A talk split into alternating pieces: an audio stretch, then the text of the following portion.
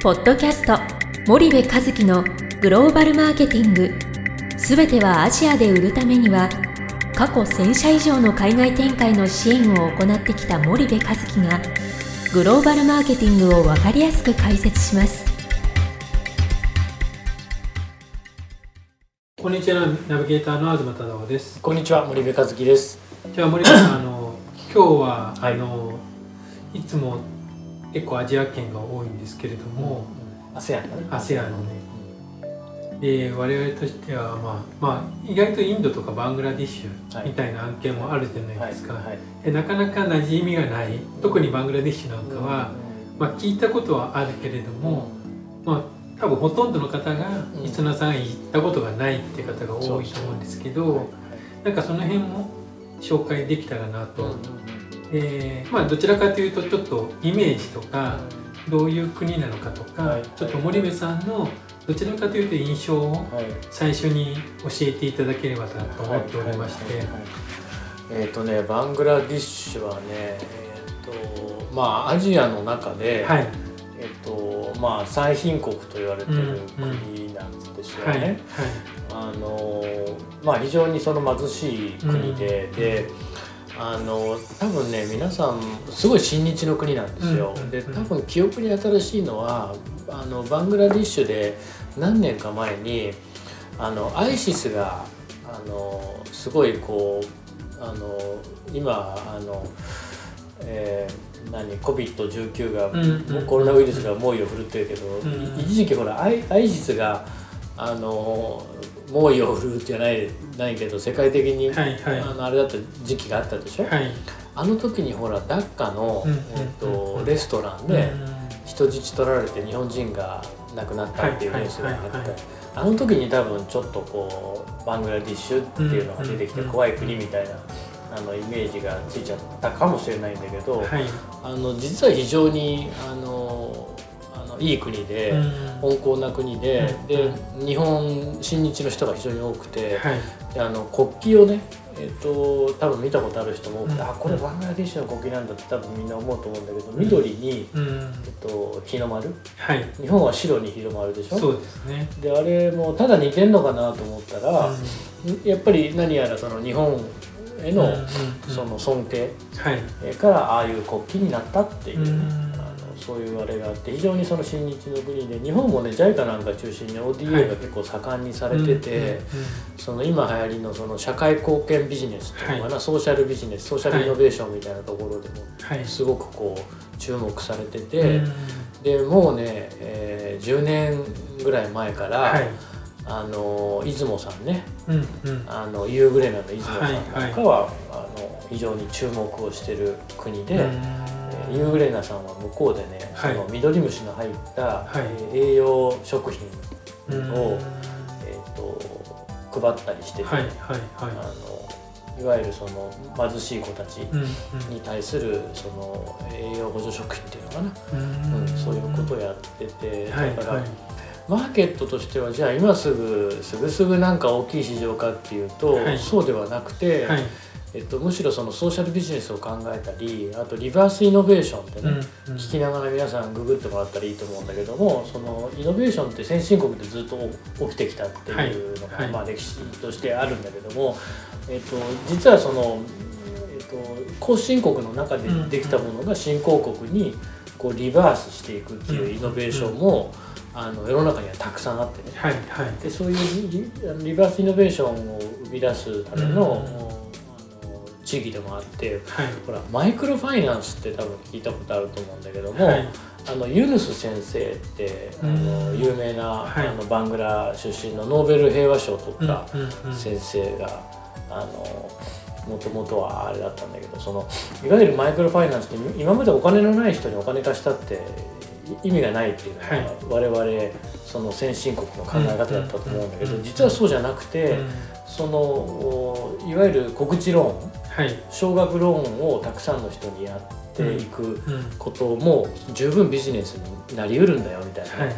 これねいつも話してるね。あの FMCG の業界の伝統小売のロジック？はい。伝統小売なんか儲かんないよと MT だよと近代小売だと大量に売らなきゃって言うんだけど伝統小売もさ何万何十万になったらむしろ伝統小売の方が利益率いいじゃないっていう世界でしょ、はい。だから MT よりも TT の方が圧倒的に利益率いいよね。はい。それと一緒で大口のファイナンス？お金のある人にお金を貸してその人がもっと稼いでお金を、まあ、金利を返してもらうっていうね、あのそういうものじゃなくて、うん。あの小さい単位でたくさんの人に貸す、うん。うん。だって、ね、金利ってねお金持ちにねお金を貸したりとか、うん。そのたくさん貸すから高い金利取れるかってそうじゃないじそうですね。むしろあのたくさん貸したら安くなる金利は安くなるわけだねからね。はい。だから実はマイクロファイナンスでそう考えると全然ありで、うん。でまああれ面白いのはねただお金を貸すだけじゃなくてどうやってそのお金を使って商売をするかっていうことまでうん同時に教育をしていくんですうよね。ん。でそれによってそのマイクロファイナンスっていうものを世の中に知らしめたのが、はい。まあ、まさにバングラディッシュでしょ、うんうんうんえグラミン銀行だよねね。バングラディッシュのね。はい。でそれ今アフリカでもマイクロファイナンスっていうのは非常にあの有効な手段としてえー使われてるし今はそれが、まあ、あの IoT とかのあの世界になってきてるからあのもっとデジタルにえーなって、うん。あのいわゆるデジタル決済みたいなことが、はいはい。あのできるようになったんだけども。まあそういうことがやっぱりまさにリバースイノベーション。これ先進国じゃ絶対起こらない発想でしょ、うんそうですね。そういうことが起きてて例えばあのプリペイドのあの携帯？はい。あれも先進国じゃ絶対起こらないんでうんね、うんうん。先進国の携帯っていうのは基本的にはもう毎月固定で基本料金が決まってて、うんプラス通話料とかね。はい。そういう話だけどもプリペイドでいちいちやってたら面倒くさいから、うん。日本だとプリペイドなんて誰も使ってないでしょ。プリペイドを使ってる人いたらびっくりするよね、うん。なんか犯罪者かなんかでしょプリペイド使うっていうのね。まあイメージイメージとして。なんだけど新興国に行ったらみんなプリペイドでしょ。だってそのうん。毎月基本料金なんか払いたくないし、ね。今月はそのこれぐらいしか使わないかもしれない、そのためにお金をたくさんなんたら無理だから、はい。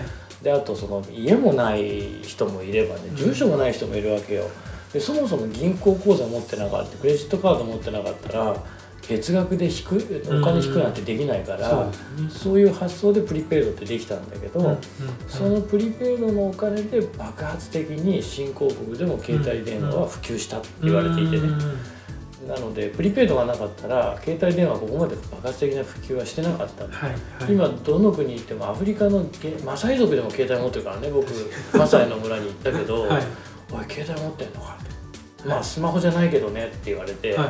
でも今年中にスマホ買うよって言ってて はいはい。スマホ風のガラケーってあるんだよね、はいはい。うん、それを持ってましたけど、えー。マサイのね衣装を着てね。す衝ごいな。衝撃的だったすごいなと思って。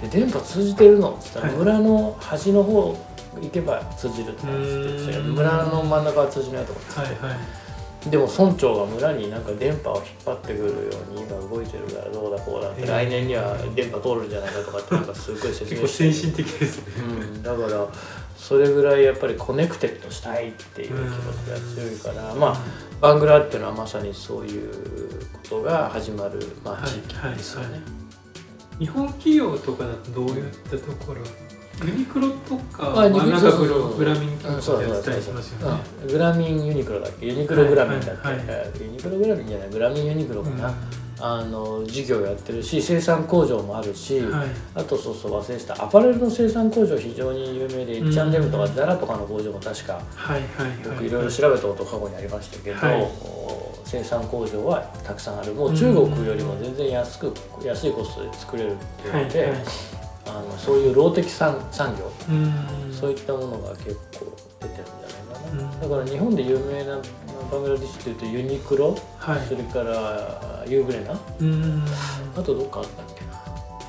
ロートさんなんかもあロートはねどこでも出てる。早いもんね。ね。ロートさんはもうどこでも早い。だっつったね、ンザニアに行った時にねたまたまね、ロートさんがイベントで営業してて、えーすごい会社だなロートってと思って、そんなところうにん、タンザニアにもいたからね。はいはい。そうですよね。そんな感じですかね。わかりました。ちょっとあのーだいぶ話が膨らんできたので、もう一回、はい。あの次回も、はい。あの引き続きバングラデシュの話をお伺いできればと思います。はい、森部さんありがとうございまはい、した。ありがとうございました。本日のポッドキャストはいかがでしたか？番組では森部和樹へのご質問をお待ちしております。皆様からのご質問は番組を通じ匿名でお答えさせていただきます cast アットマーク spydergrp.com ポッドキャストアットマークスパイダー grp.com までたくさんのご質問をお待ちしております。それではまた次回お目にかかりましょう。ポッドキャスト森部和樹のグローバルマーケティング。この番組はスパイダーイニシアティブ株式会社の提供によりお送りいたしました。